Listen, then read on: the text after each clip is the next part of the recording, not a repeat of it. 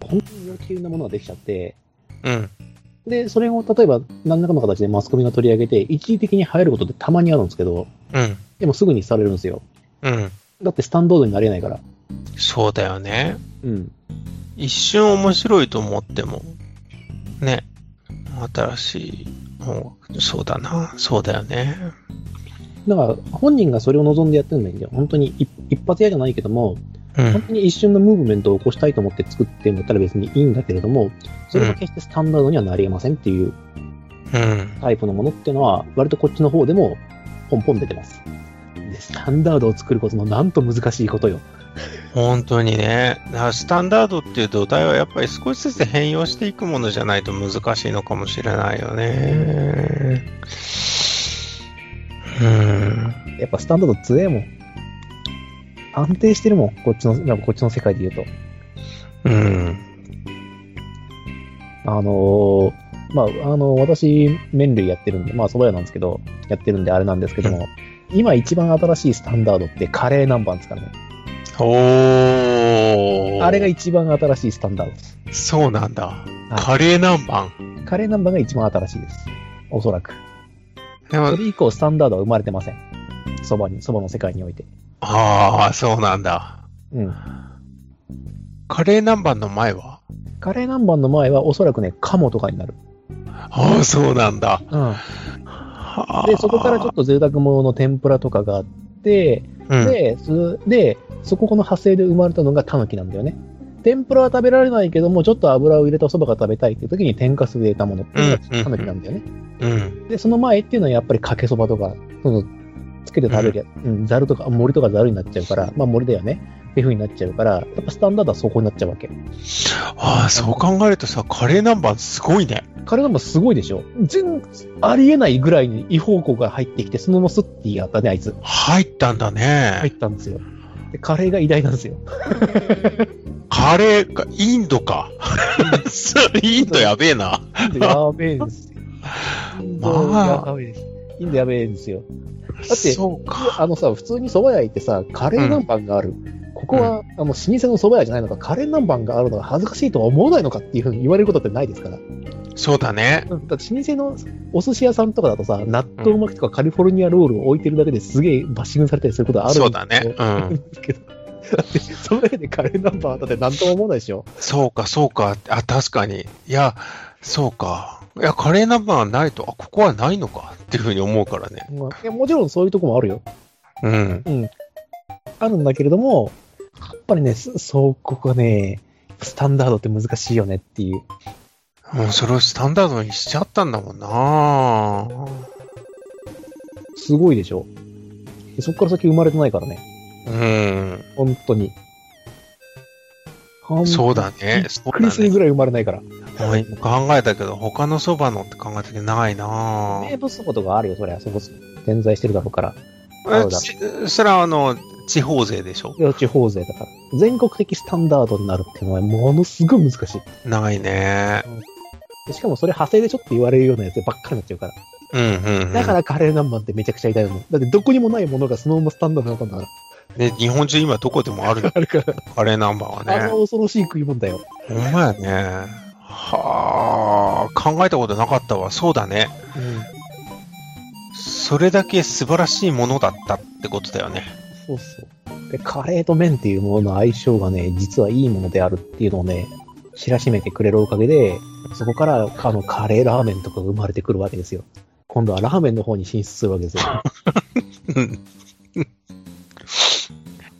カレーとさ、うんつゆって相性いいよね。めちゃくちゃいい。ねえ。だからあの、蕎麦屋さんのカレーライス僕好きで。す。うん。食べちゃう。普通に食べちゃうし。てか、蕎麦屋さんに行ってカツカレーを食べる頻度が非常に高いです。ああ、それはね、なんとなくわかる気がする。うん。あの、お蕎麦屋さんのカレーって、やっぱ日本式のカレーなんだよね。だからスパイシーじゃなくてもいいっていう。うん。そういうのじゃないっていう。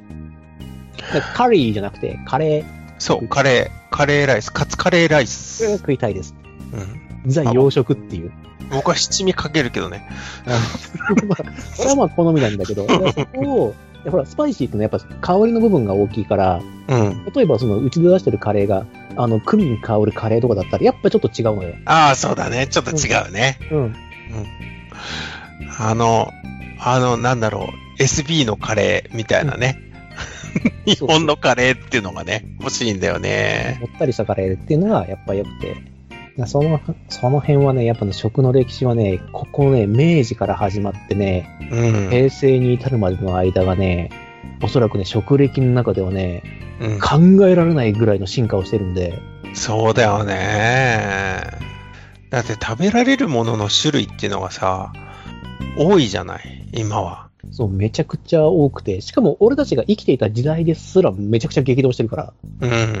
だって、あの、ちょっと思い出してほしいんだけど、俺たちがガキの頃、うん。小学生に上がったぐらいの頃、うん。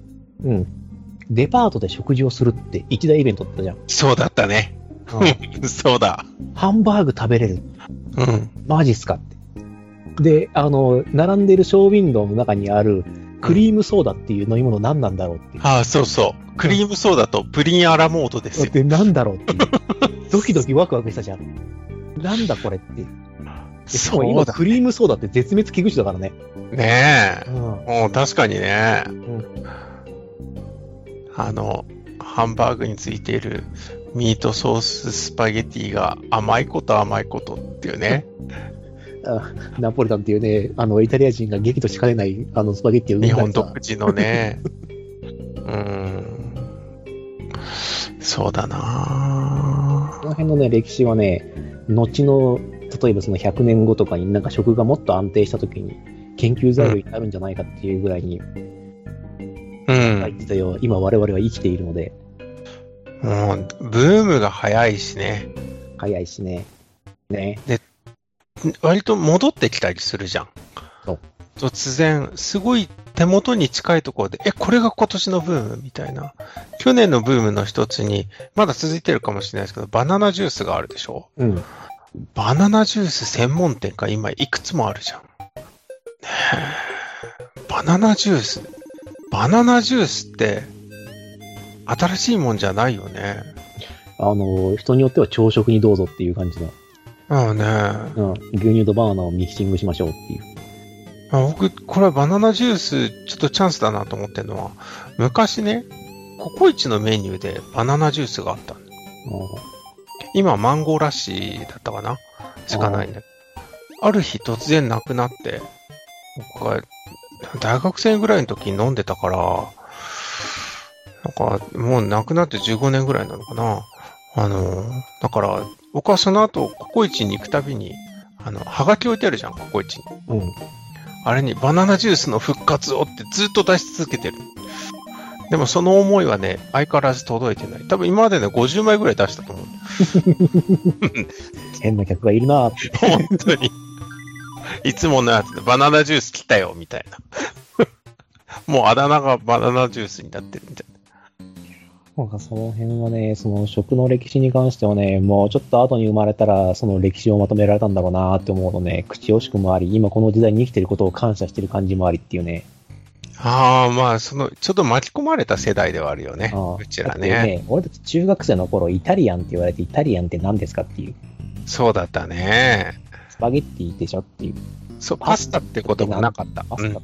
マカマカロニとスパゲッティしか知らなかった。うん。イタリア料理って何ですかそうだ、フランス料理だけなんか特別だったフランス料理だけは、その昔からその高級でデートに使ってる、東京の人たちがデートで使っている料理店みたいな形で、俺たちは受け入れてたんだけど、そうだね。うんん。ただそれが何かっていうのは知らなかったんだよね。うん、なんか堅苦しそうなやつっていう感じだよね。なんか生クリームとか使うんでしょぐらいの。うん、うん、うん。俺たち、俺ですらそのレベルだったから。うん。うんでイタリアンっていうのが、どっかの段階からドカンと入ってきて、そうだイタね。リアの料理と、その日本の料理の、その、日本の味覚のその親和性が高くて、うん。もう、もろに受け入れられたよね。これは美味しい料理だと。そうだなあそうだね。うん。ねえそういうものがまた今度、廉価版となってさ、どんどん価格が下がってくるじゃん。そうそうそうそう。でみんな食べられるようになってね。あって、サイゼリアですよ。そうだね。そのファミレスの流星なんかもそのあたりだよね。うん。だから、ハンバーグが、えっ、と、贅沢品なものじゃなくなったっていう。うん、そうだね。うん。昔あったファミレスとかで今ないのとかあるよね。あるあるある。同じような感じで。あの、地中海って覚えてるああ、覚えてね地中海ってね、ステーキを中心としたファミレスがあっああ、スステーキハウスプラスみたいな感じの。た。ちょっとた、うんあの、今のファミレスからするとちょっと高いやつなのね。そう。うん多分ね、ステーキを中心にしてたんじゃないかなと思うんだけど、あの、そこで食べたペッパーステーキっていうのがね、あの、親に連れてってもらって頼んだのが、まず、鉄板の上で焼かれた状態で来るんだけど、あれね、僕の記憶が間違ってなければなんだけど、なんかね、肉にね、なんか、なんて言えばいいのかな、松の葉っぱ、トゲトゲのすごい短いやつが、すごいいっぱい刺さってるみたいな形の ステーキとかがあって、今の、あれは一体何だったんだろうってずっと記憶がね、残ってるんだけど、あれ、故障だったのかな故障そんな形状してないしな、あれは何だったんだろうって。ずっと思ってる。なんかね、肉にいっぱい刺さってんの。刺さってんの乗っかってるじゃなくて。刺さってた。わかんねえなぁ。うん、なんかあの、まあ、本当あの、うん、刺さってた。 刺さってたっていう表現しかできないな。だから肉、ステーキがあるでしょうん。ステーキに短いのがね、100本ぐらい刺さってたんだよ。あれ何だったんだろう。でもあったよ。その、やっぱ、ちょっとた高いステーキ、あの、んファミレスみたいな。うん、あったあうんった。。あって。まあもう、うちも今なくなっちゃってるんだけど、あの、お俺はね、速攻で食べたね、うん。あの、アイスのステーキってのがね、ほうあって、まあ、アイスを、あの、卵黄をつけて焼いてくれるんだ。ほうほうほうほう。そこに、あの、ブランデーをかけて、まあ、フランベするんだけど、うん。もう、小学生釘付けよ、俺は。そうだ溶けね。ないって。燃えているってことで。ねで、食ってさ、え。うんえまあ、アイスなのよやっぱ。でも、やっぱフランベしてあるし、うんうん、やっぱ美味しいのよね。香りがついてるしうね。ん。へえ。強烈に印象に残ってるね。あと、あの、騙されて食ったあの、こんにゃくのステーキね。 あれも一生忘れこない。んにゃく。こんにゃく。どうぞって言われて出して、うんくにゃってなってなんじゃこりゃこんにゃくだ。こんにゃくのステーキか。あうん豆腐ステーキっていうのも出てきた時にびっくりしたけどね。 いや、そんなもんどうして食べるのかねと思ったけどね、豆腐ステーキなんて。ねえ。普通に焼くだけやん、みたいなね。そうそうそうでもそれが一大ブームになったからね。うんヘルシーだっていうのも、その、うんその時のブームもあるよね。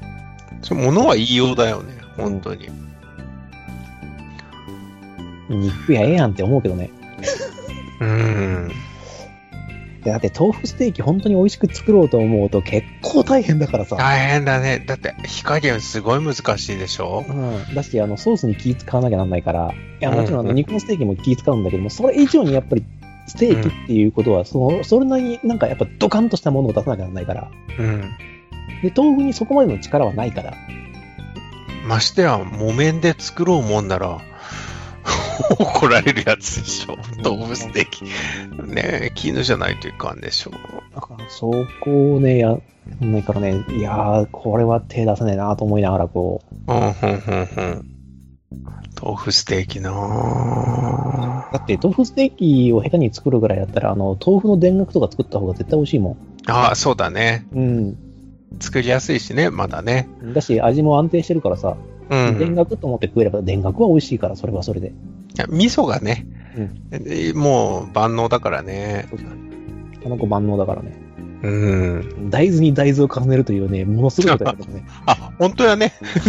あんまり気づいてなかった。確かにそうだな。 うんあのね、大豆万能説があるからね。うん。あの納豆に醤油もそうだからね。納豆にしよう。あそうほんまやね。ほんまやね。あ、気づいてなかったあわ。の日本人大豆好きすぎ説ってのがあるから。うん、豆に豆やな、ほとんど。そうか。すげえな昔あったけど、今、なくなって悲しいなって思うのは、クイッククエンチガムですね。ほう。どんなやつロッテの板ガムシリーズで、レモンのやつ。へえ。うん。あの、なんか、ロッテの板ガムシリーズだと、まず、クールミントが有名じゃないですか。うん。クールミントとあとブルーベリうん。あ、ブルーベリーはね、よく食べてた。ー。で、梅があったでしょ梅はね、うん俺の中ではちょっと、あの、気分によって食べなかったですね。あ、本当に。うん。そのシリーズの中に、クイッククエンチっていうのがあった。はレモンのやつ。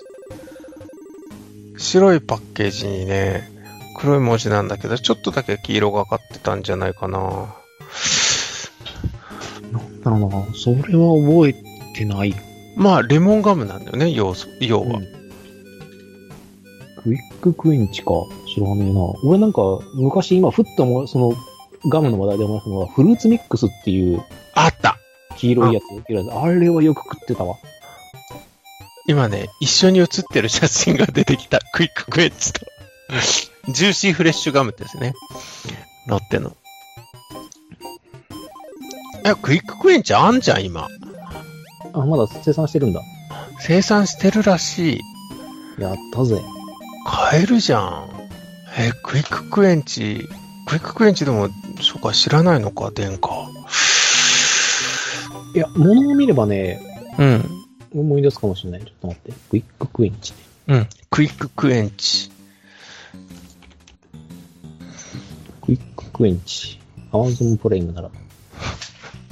あわかった。あったあったああっったた、あったでしょ俺ね、このなんかテニスプレイヤーのやつ思い出してるわ。うん覚えてる覚えてる覚えてる。そう、これがね、すっごい好きだった。酸っぱいのが。当時からビタミン不足だったんだな、僕。それもなんとも言えないけ ど、なんか俺は、なんだろうな、やっぱ駄菓子とかの記憶ってちょっと残ってるな。うん。駄菓子ね。ね家の近くに駄菓子屋さんあったあった。あね、3件あった。あ、あ、そんなにいっぱいあったんだ。で、今もやってるとこがある。あ、本当に。え、ま全然営業してんのまだ。営業してる。へえ、すげえだな。から今でもたまに行っちゃ、あの、きなこ棒を買って。であ、マジか。え、ちょっと、今度行くとき連れてって、そこ。いいようん。 そうまあ、あの、リニューアルしてるから昔の感じの駄菓子屋じゃないけどね。うだん。から使ってるのはもう、本当に、100円握りしめていけるようなとこだから。いいね、いいね、そういうとこいいよね。